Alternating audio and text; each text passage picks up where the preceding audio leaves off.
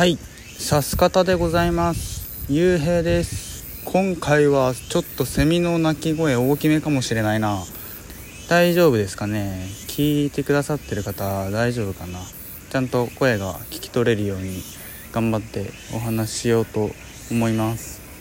はい。今回はですね、えー、神社におります。何ていう神社かは伏せますけどあの僕の広島の、まあ、地元のですね。地元にある神社です。比較的、まあ、地元では、まあ、有名というか誰が聞いても分かるような神社でなんといってもですね階段がね長い階段があるんですよ。100段以上ですね。優に100は超えてるはずだな。数百段階段がある神社がありましてえっちらおっちらねあの歩いて登って今上の境内におりますね。はい境内の前ですね。コロナでねあのどの神社もそうだと思うんですけど鈴が今撤去されてますね。しょうがないな。でもやっぱないとねちょっと寂しく感じてしまいますね。結構ねあの片田舎にある神社なんですけど立派な境内なんですよ。建物もね立派で、まあ、古くからある神社で、まあ、改修したりなんかもしてるけど結構立派な建物ですよ、ま、境内のね隣というか奥は森になっていて山の傾斜にできた神社ですね。趣深くて小さい頃からね僕好きでいますね。はい。いろんなねあの願いが書かれた絵馬もね揃っております。さっきですねちょっとまあ嬉しいことがあってこのさすらいと語らい Spotify とあと Apple Podcast でも聞くことができるんですけど Apple Podcast だと今までそのさすらいと語らいって全部打って、まあ、検索タップしないと表示されなかったんですけどあのさすらいって打っただけで、まあ、予測変換というかされるようになったんですよ。これ僕のデバイスだけじゃないよね。多分皆さんもそうなんですよね。これは嬉しいな。うん。とても嬉しく思います。あのただと言っていいか分かんないですけどラジオトークのやっぱアプリで聞いてもらえるのもすごくありがたくてあのライブをしてるんですよ今週から。実はですひっそりと。ひっそりとっていうと失礼だな。あのたけくんとかねあのもたちのくんとも一緒にライブしてるんでそれはやっぱりラジオトークのアプリの中でないと基本的には聞けないのでやっぱラジオトークのアプリで聞いてもらえると、まあ、聞いていただけるのもすごくありがたいです。うん。あのライブね1人でやるとやっぱまだ緊張しますね。緊張するんだけどやっぱライブやることで出会えた他のライブトーカーさんっていうのかな。あのそうそうたる方がとって言っていいか分かんないですけどあの出会いがあったりしてすごくそれもありがたいしすごいことだなと思っていますね。あの始めたら人数ではなくてねちゃんと聞いてくださってる方がいるっていうのはすごく励みになります。はい。あの神社もやっぱ蚊が多いですね。僕ねやっぱまだねスプレーしない派なんですよね。虫除けスプレーね。やっぱりねまだスプレーするとなんか負けだなっていうそういう自意識が勝っちゃうんですよね。あの心がティーンエイジャーなんでやっぱそういう自意識、まあ、持ってるじゃないですか10代の頃って虫除けスプレーなんてかっこ悪いみたいなね。そういうところあると思うんですけどまだねそういうとこ引きずってるんでしょうね。はい。今、えー、その数百段ある長い階段を今度は下りながらお話しさせていただいているわけですけれども、えー、今回ですねお話しするのは小説です。久しぶりかな小説。マジックリアリズム以来かもしれないですね。そしてタイトルを上げるのはタイトルというか、まあ、作家を挙げるのはもしかしたら初めてなのかなかもしれないですね。ヘルマン・ヘッセという小説家、まあ、詩人って言った方がいいのかな？詩人についてお話ししようと思います。ご存知でしょうか？聞いてらっしゃる方。えー、ドイツの詩人です。ヘルマン・ヘッセ。ノーベル文学賞も受賞してはいるんですけれども、まあ、もしかしたらねちょっと分かんないって人もいるかもしれないですね。あの僕ですね前も一度言ったことがあるかもしれないですけど図書館で働いてた時があって司書として働いてたんですけどその時にですね、まあ、20代前半ですねあの小説はものすごく好きなんだけど好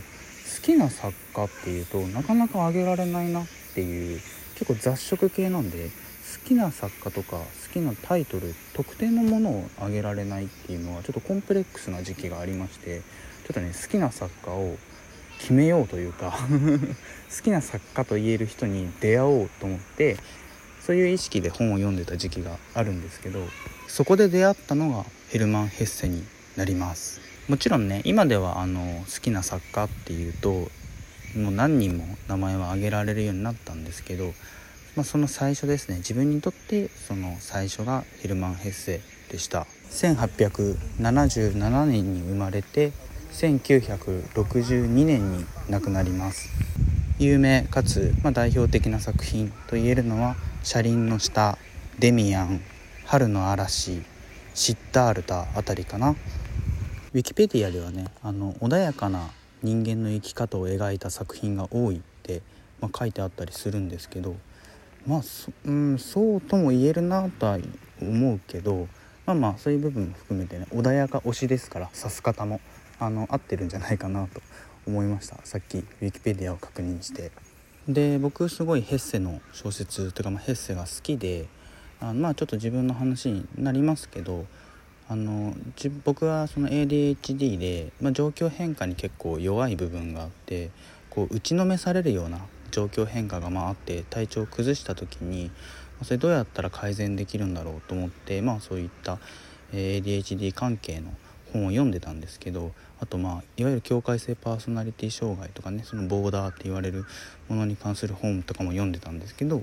このボーダーの研究の第一線でされてる方がヘッセもボーダーだっただろうっていうふうにその本の中で書いてあってあのまあ何て言うのかなエンパシーとシンパシーを感じたというか あのそういうこともねあったりしたんですけど、まあ、僕はボーダーではないんですけど何、まあ、て言うのかなまちょっと勇気づけられたというか、うん、そんな風に思ってください。でまあ小説ね、まあ、本開いたところに紹介文っていうのは載ってると思うんですけどエッセの場合、まあ、そこで書店で働くも2日で辞め3日かな？確かでも2日だったと思うんですけど2日で辞めとかあの詩人以外にはなりたくないと思い義務なジウムを脱走とかあのそういう風に書かれてあると思うんですけど要するにその何て言うのかな？人としてまあダメみたいな。そういう風にね印象を受ける人ももしかしたらいるかもしれないですけど僕はそこを見てやっぱその詩人以外になりたくないっていうのは切実な感情であると思うんですよね。特に芸術家の場合ね。ウィキペディアで穏やかな人間の生き方を描いた作品が多いと書いてあるって、まあ、さっき言いましたけどというよりもねそのあまりにこの世界っていうのは苦しくて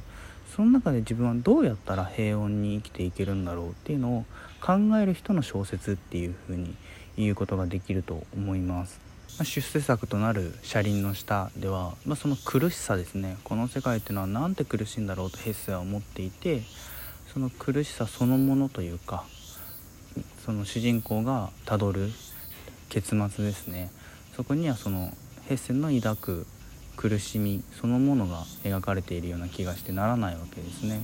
車輪の下はですねあの三人称で書かれているんですけどハンス・ギーベンラートという主人公いますね。で、えっと、その父親ハンスの父親のについてから描写が始まるんですけどもうド頭ですよ最初にハンスの父親は俗物であったみたいなそういう旨の文章からね始まるんですよね。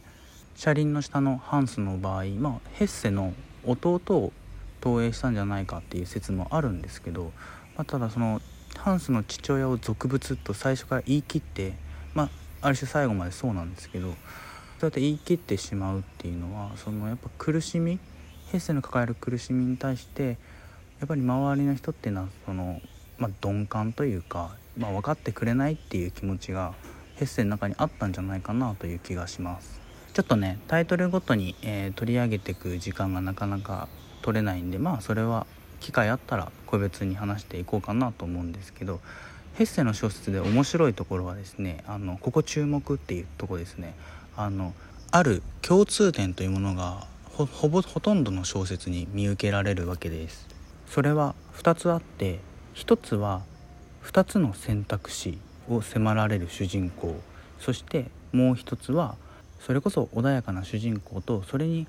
対比する形で、え、気性の荒い人物、まあ、男性ですねしかもが描かれるというこの2点です。その2点の、まあ、ほとんどの作品に見受けられる共通点を整理して考えるとこういう言い方ができます。反抗という形で苦しい世界と向き合っていくのかそれとも向き合わずそれによって穏やかな心を獲得するかですね。穏やかな作風穏やかな生き方とヘッセの小説が言われるのはそれはヘッセなりのアナーキズムだと僕は思っております。はい。ここまでのお話でちょっと気になったよっていう方はヘッセの小説是非読んでみてください。今回はここまでです。ではまた。